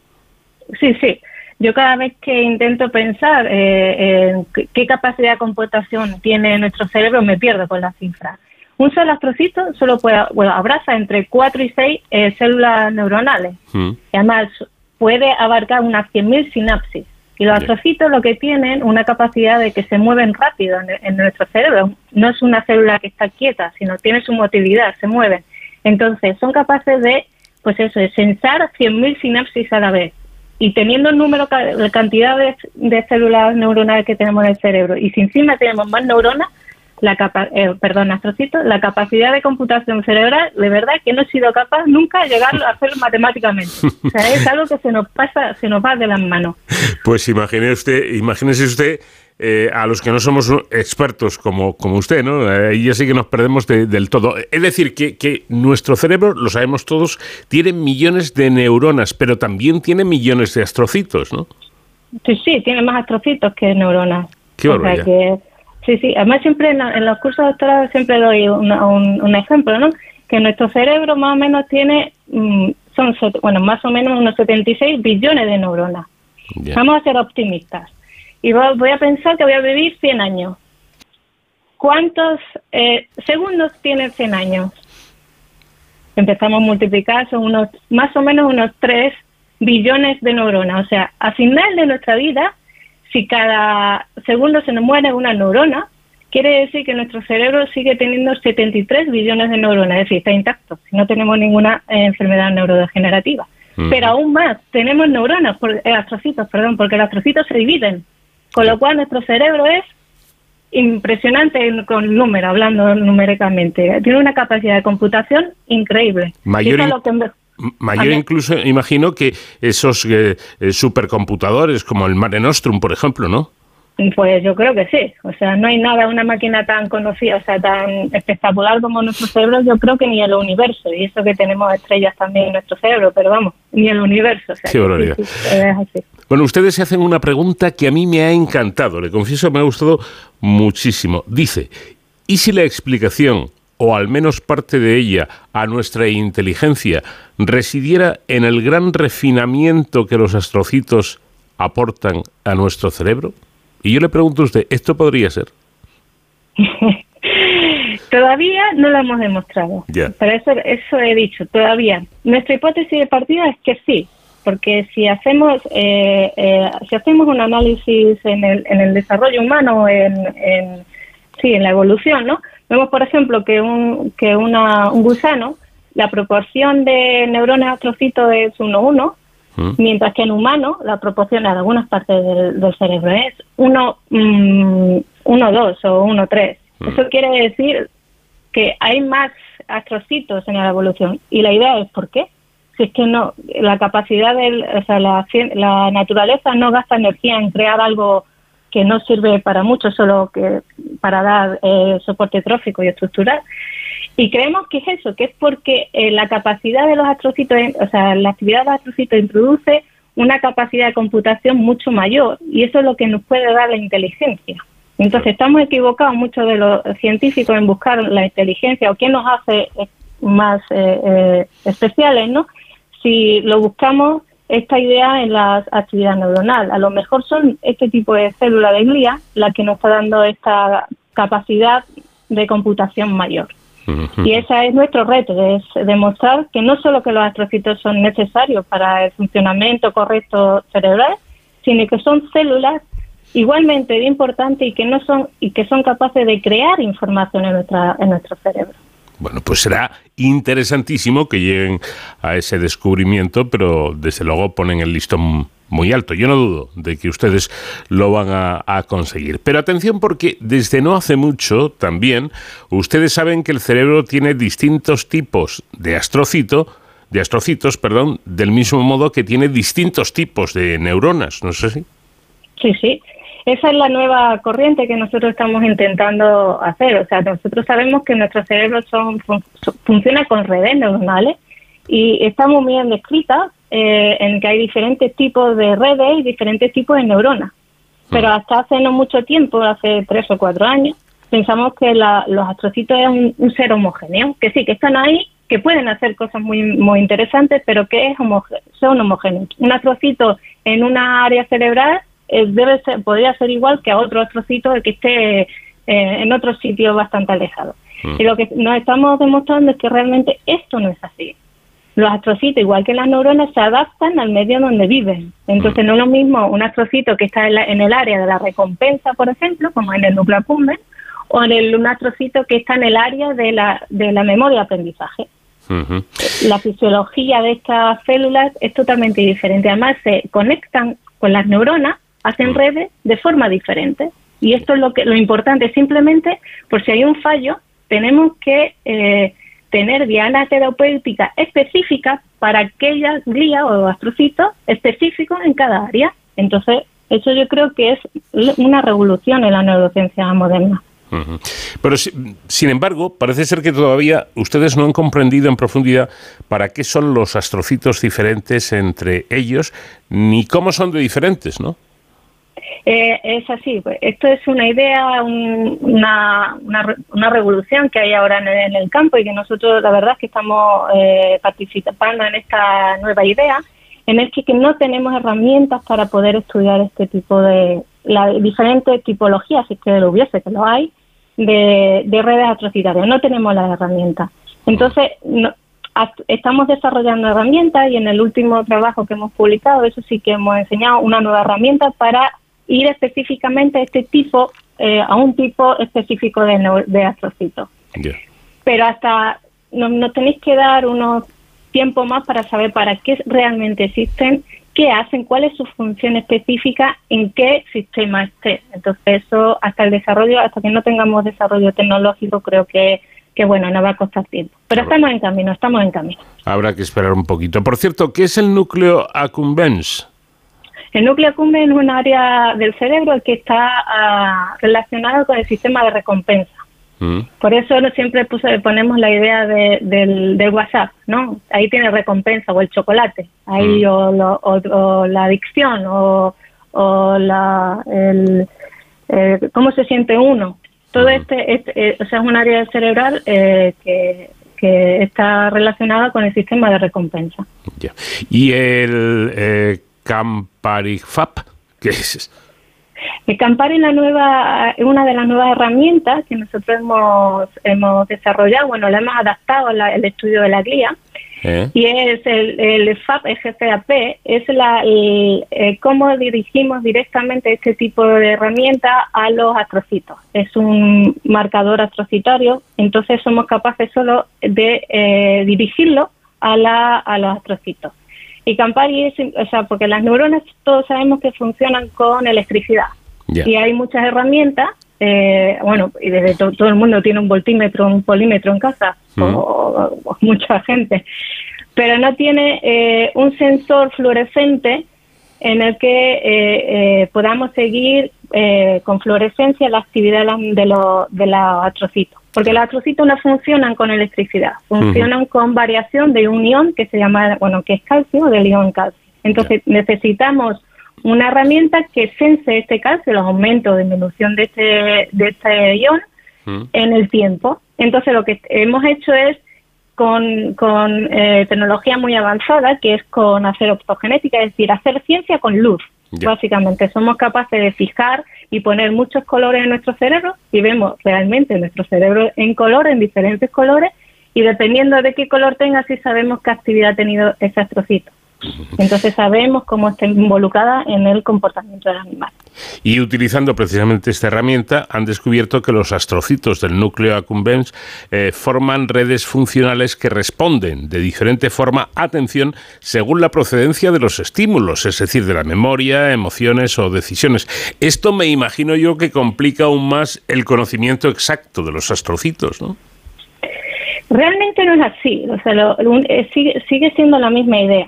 Eh, para demostrar que un astrocito no es una, una célula pasiva, tenemos que demostrar o hemos demostrado que realmente es capaz de saber de dónde viene la información. La información de la corteza es una información motora, entonces eso quiere decir que la información es totalmente diferente. Cómo eh, codifica ese astrocito debe ser diferente si es lista y es capaz de discernir de dónde viene la información, por ejemplo, del, del hipocampo, que es una información de memoria y aprendizaje. Entonces, eso es- no es nuevo, es decir, las los astrocitos no son células pasivas, o sea, a- o sí, pasivas en el procesamiento de información, sino que son activas y saben quién le está hablando. Es más, son capaces de integrar esta información y la relación de lo que entra a lo que salga es diferente. Eso quiere decir que cuando un niño, por ejemplo, le habla a su madre, puede tiene a haber dos efectos. Uno que no le haga caso, es decir, ha integrado la información, o sea, no ha integrado la información, y otro que le haga caso, es decir, integra la información y además es capaz de responder con algo mucho más eh, elaborado.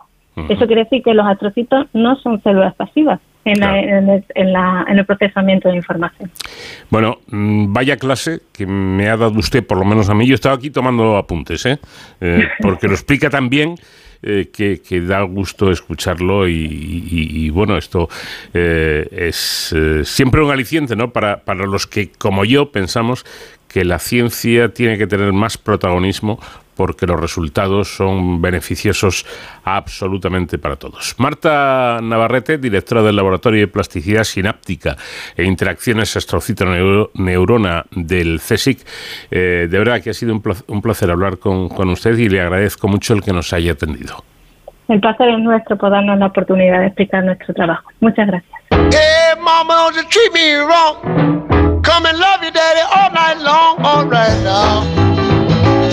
Hey, hey, all right.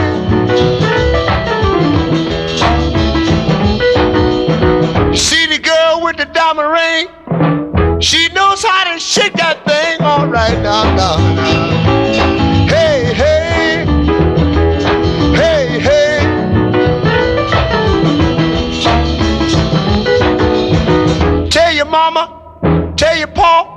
I'm gonna send you back to Arkansas. Oh, yes, ma'am. You don't do right. Don't do right.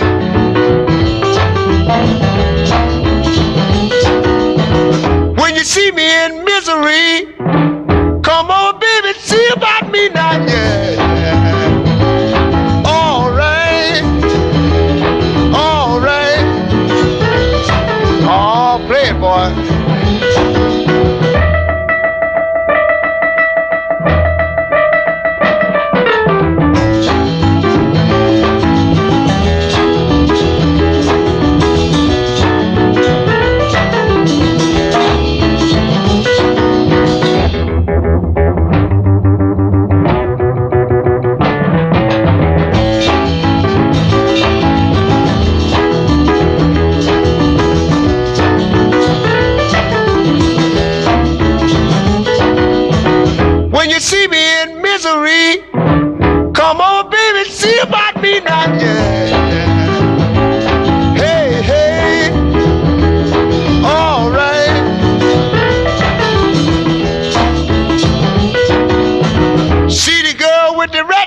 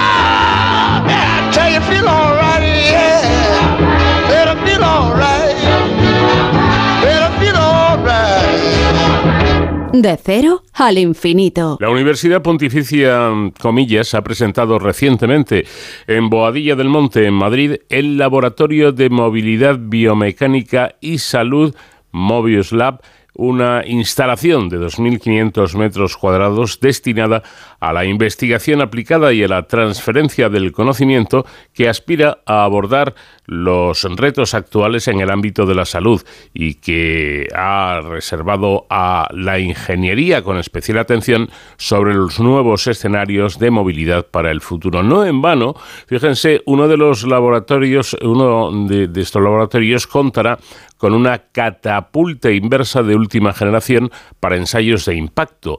En este momento ya son las empresas interesadas en ensayar sus prototipos de seguridad en, en el automóvil, como eh, puede ser Autolib o Flaurencia por la posibilidad de realizar los test de impactos con dummies.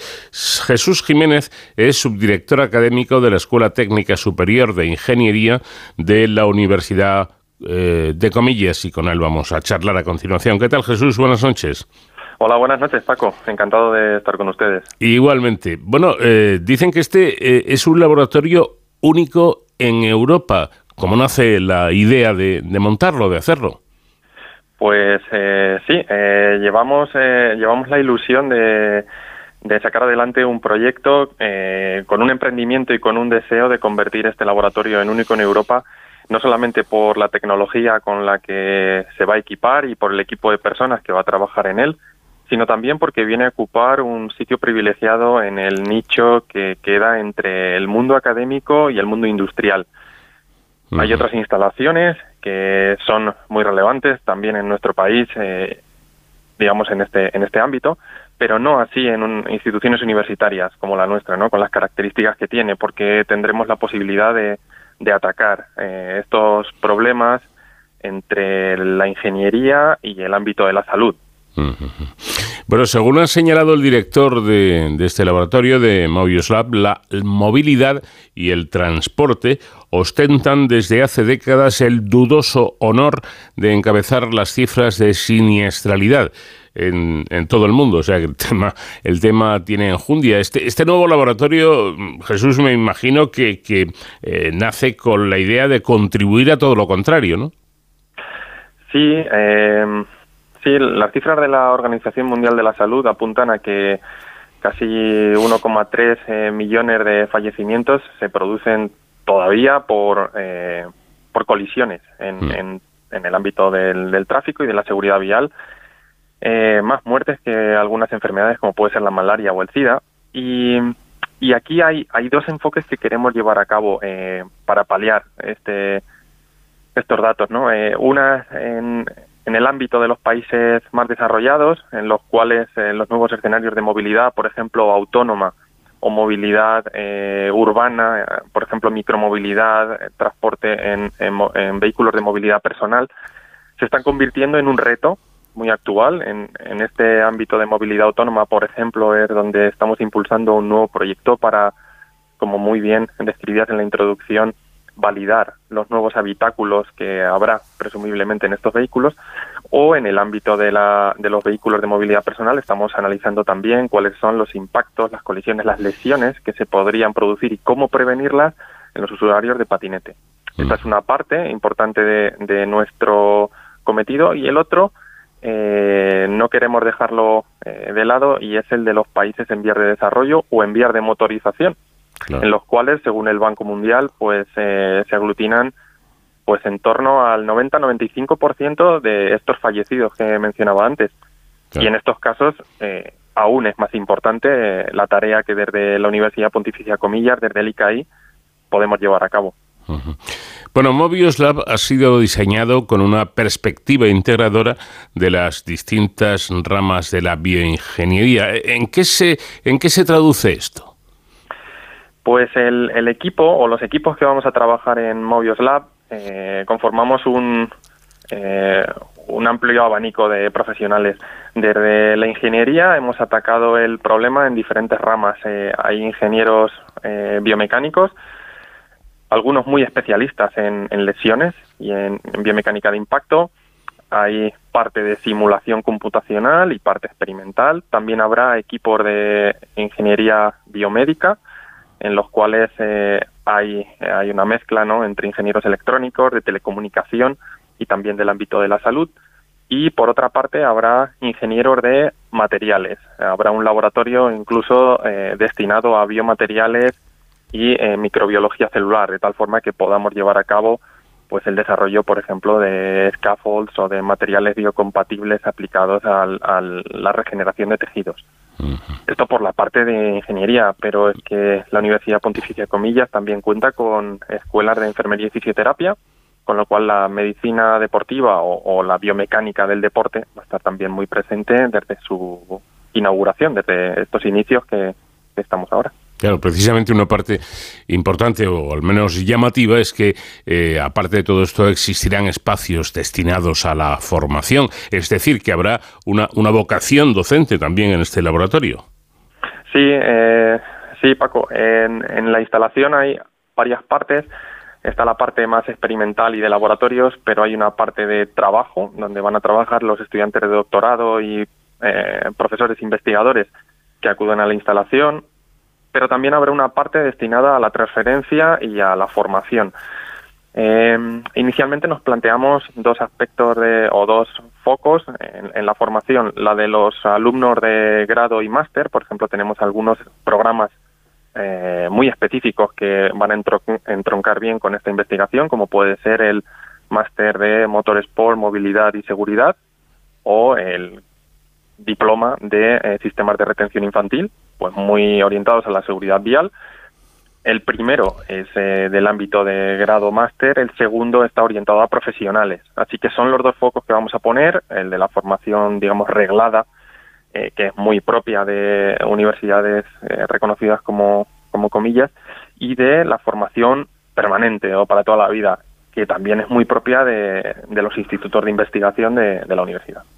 Bueno, y por último, con esto acabamos, eh, vamos al terreno práctico, ¿cómo y, con qué? Hablamos antes de la catapulta, por ejemplo, pero me imagino que habrá más cosas. ¿Cómo y con qué está dotado este laboratorio? Sí, el, digamos el laboratorio de biomecánica de impacto, que es el que eh, presenciamos un experimento durante la inauguración, es probablemente el más llamativo por su envergadura, por la tecnología con la que está equipado, pero, pero habrá otros, habrá un laboratorio de medidas biomecánicas eh, con el fin de caracterizar tejidos eh, biológicos, eh, por ejemplo, óseos o musculares. tenemos proyectos en el ámbito dental también. Habrá un, un laboratorio, como ya antes adelantaba, de microbiología celular y también estará mezclado con fabricación aditiva. Es decir, ahí el, el propósito es ir a, la, a, proyectos más biológicos que puedan tener una repercusión, por ejemplo, en la, en la regeneración de tejidos.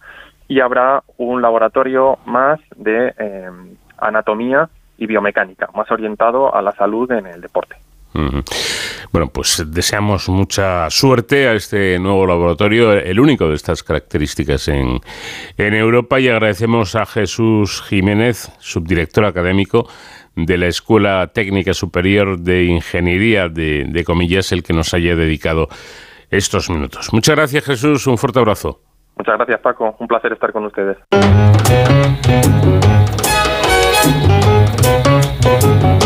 Unchain my heart, baby, let me be.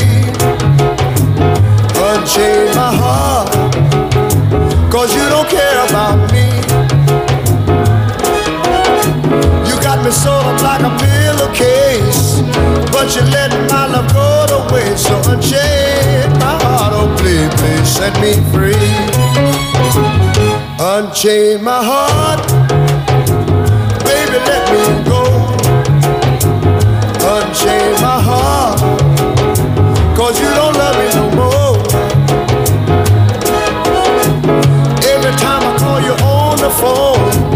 fella tells me that you're not at home. So unchain my heart, oh please, please set me free. I'm under your spell, like a man in a trance. But I know darn well that I don't stand a chance. So unchain my heart,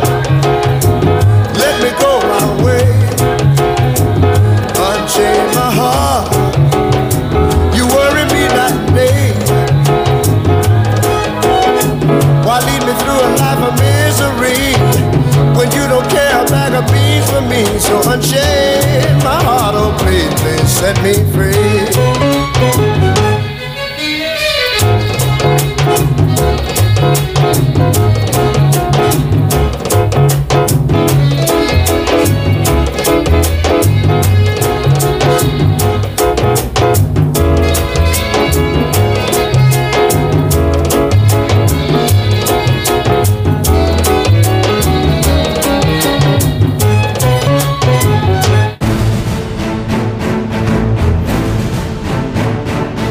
Entramos ya en los minutos que cada semana dedicamos a la seguridad y emergencias con nuestro especialista David Ferrero para conocer hoy una sencilla maniobra que puede realizar cualquier persona sin necesidad de ser médico o sanitario y que puede salvar vidas. Se trata de la maniobra de Heimlich, que es la que se utiliza en casos de atragantamiento donde una persona puede perder la capacidad de respirar y esto causarle la muerte. David, ¿qué tal? Muy buenas ¿Qué tal, Paco? Muy buenas madrugadas. Hoy venimos con una sección bastante pedagógica y ahora vais a escuchar el, el porqué. Eh, pero como siempre, vamos a recurrir a nuestros héroes sin capa y ahora os presentaré al profesional con el que vamos a hablar hoy, porque hemos querido eh, pues dar unas pautas para saber cómo actuar en caso de atragantamiento. Y es que yo creo que muchos oyentes seguro que se han visto en esa situación eh, bastante estresante en la que una persona se atraganta y no sabemos muy bien cómo eh, actuar, ¿no? Eh, pues se le anima a beber agua, hay que darle unos golpecitos en la espalda. Bueno, pues como siempre cabe la duda, ¿no? De cómo hay que hacer y para saber realmente cómo habría que proceder en caso de lo que los expertos señalan como una obstrucción de la vía aérea por cuerpo extraño o BACE, ¿eh? quédense con esas, con esas siglas, hemos recurrido a un verdadero especialista. Él es enfermero de emergencias y además es vicepresidente tercero de la Sociedad Española de Medicina de Urgencias y Emergencias, SEMES, y es vocal de su grupo de enfermería. Eh, quiero saludar a Javier Morillo. ¿Qué tal? Buenas noches, Javier. Hola, buenas noches. Bueno, eh, cuéntanos un poco, antes de nada, ¿qué es esto de, de LOBACE, que los expertos utilizáis este término? Bueno, eh, realmente es la situación en la que algún tipo de cuerpo extraño, por eso se llama eh, al final cuerpo extraño, entra en la vía aérea y obstruye el paso del aire. Es, eh, por eso es- hablamos de OBACE, ¿no? Nos, nos llega mucho más fácil a nosotros lo de OBACE como obstrucción de vía aérea por cuerpo extraño. Y la idea es esa, evitar que el paso del aire. Y eso es lo que nos- más nos preocupa, ¿no? Además que puede ser parcial o completa, ¿no? Sí, realmente tenemos dos tipos de, obstrucción de vía aérea. Una, la incompleta o la parcial, eh, y otra que es la más grave, que es la obstrucción completa. Y además son bastante fáciles de diferenciar. Eh, la primera, la, parcial, la podemos ver muy fácilmente porque el paciente tose. Y cuando uno tose es porque tiene flujo de, aire en la vía aérea y el aire que entra es el que sale con la tos. La segunda, la grave, la completa, deja eh, no permite el paso del aire y por tanto la gente no puede emitir ningún ruido y por supuesto no puede tener tos. Esas son las dos fórmulas. Eh, bueno, al fin y al cabo, sea parcial o sea completa esa obstrucción de la vía aérea, son situaciones potencialmente graves, ¿no? Porque pueden, pueden causar un daño incluso mortal. Efectivamente, el, el paso de una obstrucción parcial a convertirse en obstrucción completa eh, puede ser en cuestión de segundos. Entonces es importante que aunque tengamos una obstrucción parcial, no menusvaloremos el- la situación porque puede convertirse en una situación mm, potencialmente grave y por supuesto con un riesgo vital. Bueno, ahora llega la hora de saber cómo actuar, eh, Javier, porque podemos encontrarnos, por ejemplo, en una comida familiar, o ir por la calle, o estar con nuestros niños pequeños, y que alguna de las personas que están a nuestro alrededor, pues se atragante, viene ingiriendo un alimento, o porque se haya llevado un niño a lo mejor algo a la boca y se lo haya tragado sin querer. ¿Cómo debemos actuar tanto en OVACES, tanto si es, eh, no sé si diferencia entre obstrucción parcial o completa? Bueno, lo primero es eh, sospecharlo. Y la sospecha aparece cuando estamos en una comida o cuando alguien tiene algo en la boca, es como un poco más sencillo pensarlo. Pero, por ejemplo, en el caso de los niños pequeños, que a lo mejor eh, dejamos de ver durante unos segundos y están jugando con cualquier pieza pequeña, tenemos que sospechar también si el niño deja de emitir ruidos o tiene un ruido raro cuando está respirando, es, eh, es un momento para sospechar la, obstrucción de la vía aérea.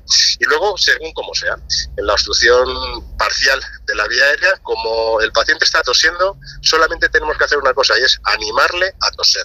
¿Vale? Es decir, cuando la obstrucción es eh, parcial, el mejor método de esa obstrucción es el natural y el natural es la tos. No hay que hacer nada más, animarle a toser, animarle a toser y animarle a toser. El problema lo tenemos cuando esa obstrucción parcial se puede convertir en completa o cuando de inicio tenemos una obstrucción completa. en ese momento lo que vamos a ver es alguien que es incapaz de respirar, va a abrir extrañamente los ojos, puede echarse las manos a la garganta y vamos a ver que no tiene posibilidad de respirar. Entonces, ¿Qué es lo que tenemos que hacer? Bueno, pues en los adultos lo que vamos a hacer es eh, echarles un poquito hacia adelante y con el talón de la mano, la parte más cercana a la muñeca de la mano, lo que vamos a hacer es dar golpes entre las escápulas, ¿vale? Tienen que ser golpes secos y damos una serie de cinco golpes con la persona eh, levemente echada hacia adelante. Si esos cinco golpes no son efectivos y no sale el objeto que está obstruyéndonos la vía aérea, lo siguiente que vamos a hacer es colocarnos detrás, abrazarle y colocar uno de nuestros puños a la altura del epigastrio. El epigastrio es la zona justo donde termina el esternón, donde lo que la gente llama la boca del estómago. Entonces pondríamos ahí un puño, con la otra mano sujetaríamos ese puño y daríamos cinco compresiones. Y esas compresiones tienen que ser secas hacia atrás, es decir, hacia nosotros y hacia arriba, ¿vale? Como intentando levantar al, al, paciente. Lo que queremos realmente es desplazar un poco su diafragma para hacer presión dentro del tórax y conseguir que se movilice hacia afuera eh, el cuerpo extraño. Repetiríamos eso, es decir, pasaríamos de las cinco, los cinco golpes interescapulares a las cinco compresiones abdominales y seguiríamos en ese nivel hasta que si se desobstruye al paciente o, en el peor de los casos, pierda la conciencia. En cuyo caso, si pierde la conciencia, empezaríamos a hacer RCP, ¿vale? Haríamos compresiones torácicas. Por supuesto, desde el principio, cuando hayamos tenido la certeza o sospechemos que hay una obstrucción de viaria, lo primero que tenemos que hacer es avisar al 112. Ese es el primer punto importante. Y puesto que casi todo el mundo tiene ya móvil, lo que sí que tenemos que hacer es llamar al 112 y empezar a hacer las maniobras al mismo tiempo que ponemos el altavoz, para poder escuchar y que nos den indicaciones desde los centros de coordinación. Claro, porque seguramente desde el propio 112 también nos den estos consejos y como que nos los está contando Javier, pero también nos los recordarán sabiendo ya lo que tenemos que hacer. Son maniobras, al fin y al cabo, sencillas que podemos hacer con nuestras manos, ¿verdad? Efectivamente, lo bueno de estas maniobras es que no necesitamos ningún tipo de material. Y lo que sí que es importante es, como bien digo, el llamar a los centros coordinadores donde los operadores que nos van a atender conocen perfectamente estas maniobras y en ese momento de tensión y de nerviosismo que tendremos serán capaces de tranquilizarnos lo suficiente y sobre todo de indicarnos cómo realizarlas si no nos acordamos. Eh, ahora momento dudas, por si les surgen también a nuestros oyentes, en obstrucción de vía aérea eh, parcial, es decir, cuando el paciente o la persona eh, tose, eh, animarle a toser, pero mm, siempre nos sale lo de dar golpes en la espalda. ¿Eso ayuda o, o al contrario? No ayuda, no ayuda para nada. Lo único que vamos a hacer es por lo menos que, que le duela la espalda después, ¿vale? Pero realmente no es una situación que vaya a mejorar eh, la, la desobstrucción. Eh, incluso podríamos ver que una de las cosas que puede ocurrir es que se desplace y se desplace mal el objeto. ¿De acuerdo? Se desplace hacia lo que decíamos antes de la obstrucción completa.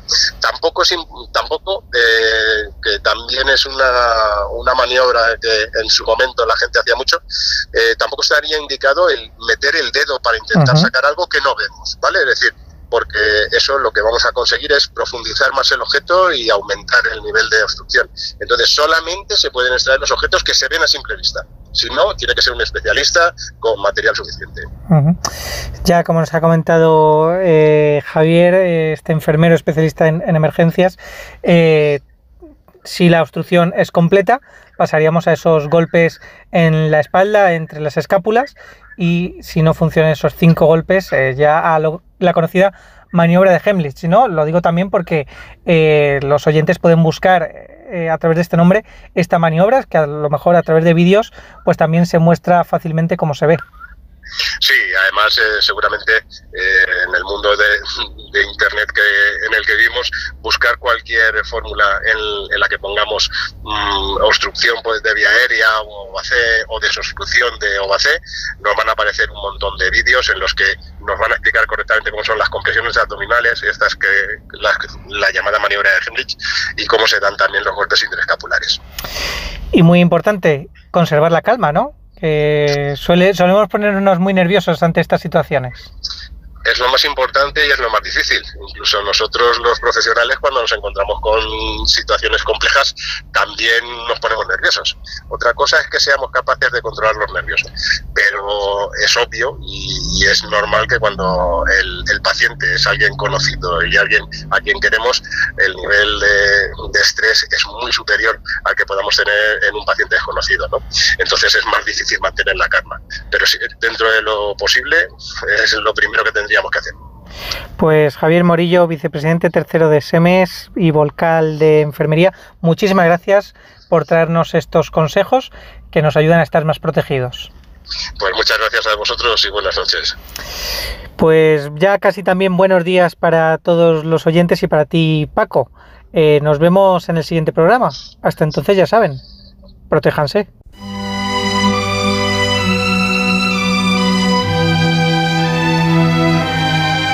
Llegamos ya al final de nuestro programa con este clásico del que ha sido invitado esta semana, Ray Charles Georgia on My Mind.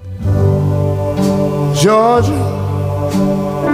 Nada más, aquellos que se vayan de vacaciones, pues que tengan una feliz Semana Santa y a la vuelta nos encontraremos. Y los que lo deseen ya saben que la próxima semana tendremos una serie de programas especiales. Eh, Nacho García estuvo en la realización técnica, les habló encantado Paco de León. Adiós.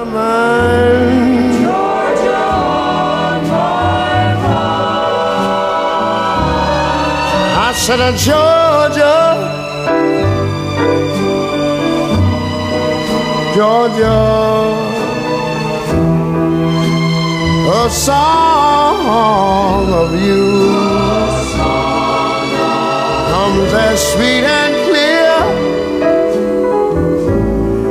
as moonlight through the pines.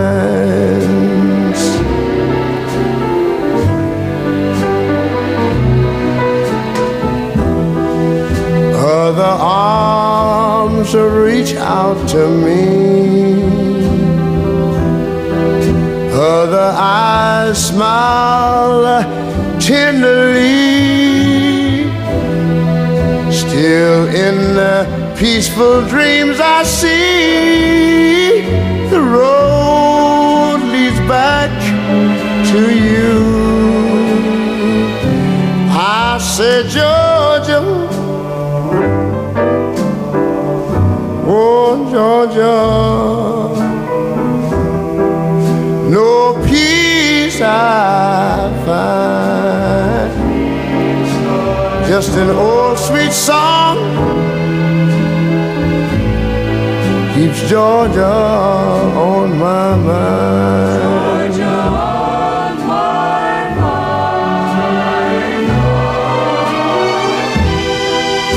Other arms reach out to me. Other eyes smile tenderly. Still in peaceful dreams I see the road leads back to you. Whoa,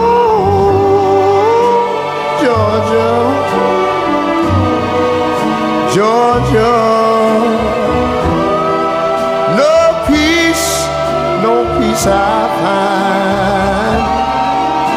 Just an old sweet song keeps Georgia on my mind. Georgia on my mind. I said, Georgia, Georgia, a song of you comes as sweet and clear as moonlight through the pines.